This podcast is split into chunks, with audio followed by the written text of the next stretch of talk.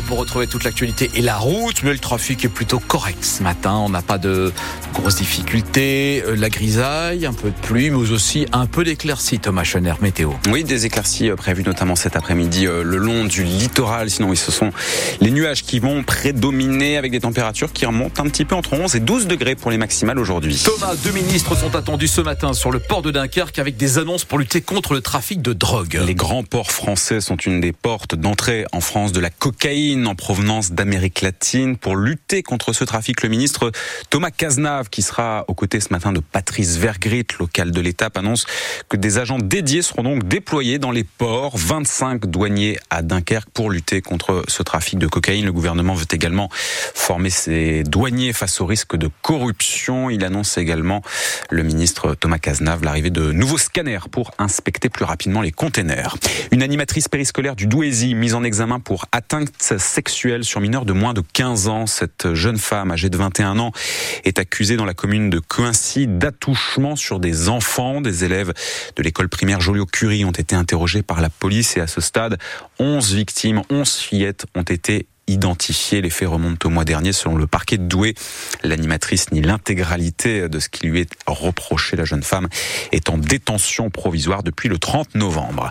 Le ministère de l'Intérieur prend un arrêté pour interdire les déplacements de supporters. Huit matchs de foot sont finalement concernés ce week-end. Nous avons déjà évoqué ici même le cas du RC Lens qui joue ce soir à Montpellier. Les supporters ont interdiction d'y aller. Le déplacement du LOSC dimanche à Clermont-Ferrand finalement ne figure pas dans l'arrêté publié dans la nuit au journal officiel. Le LOSC qui y échappe sont concernés en revanche les matchs Nantes-PSG, Toulouse-Lyon ou encore Marseille-Lorient.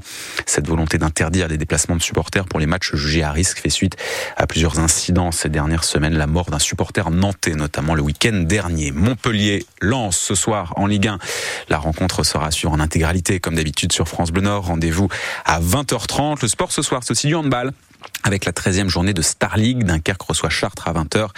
Et puis en basket de la Pro B, Denain, reçoit La Rochelle. Lille joue face au club de Pau-Orthez. C'est un numéro que vous allez entendre aujourd'hui forcément le 36-37. Le numéro à composer pour faire un don au Téléthon.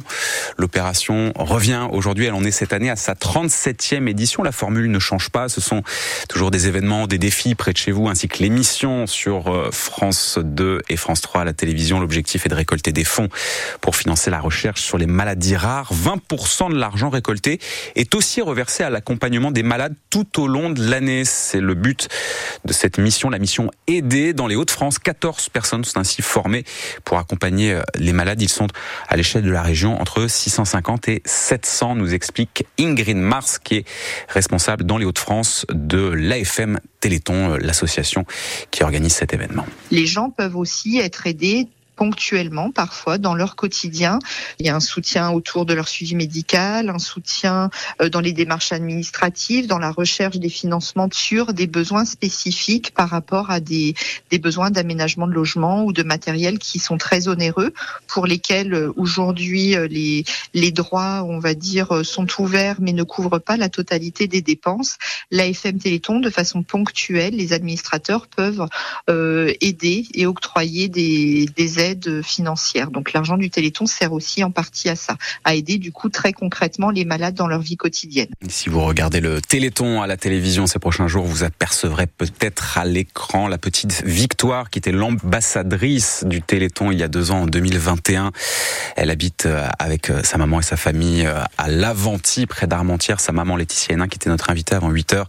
Elle nous explique que Victoire, grâce à la thérapie génique qu'elle a, qu'elle a eu grâce justement aux thérapies financées grâce au Téléthon, eh bien Victoire aujourd'hui va beaucoup mieux. Elle va à l'école presque comme une petite fille normale. Elle est âgée de 4 ans presque puisqu'elle a toujours, à cause de sa maladie, besoin d'un fauteuil roulant. En tout cas, elle participe encore cette année au Téléthon à Paris.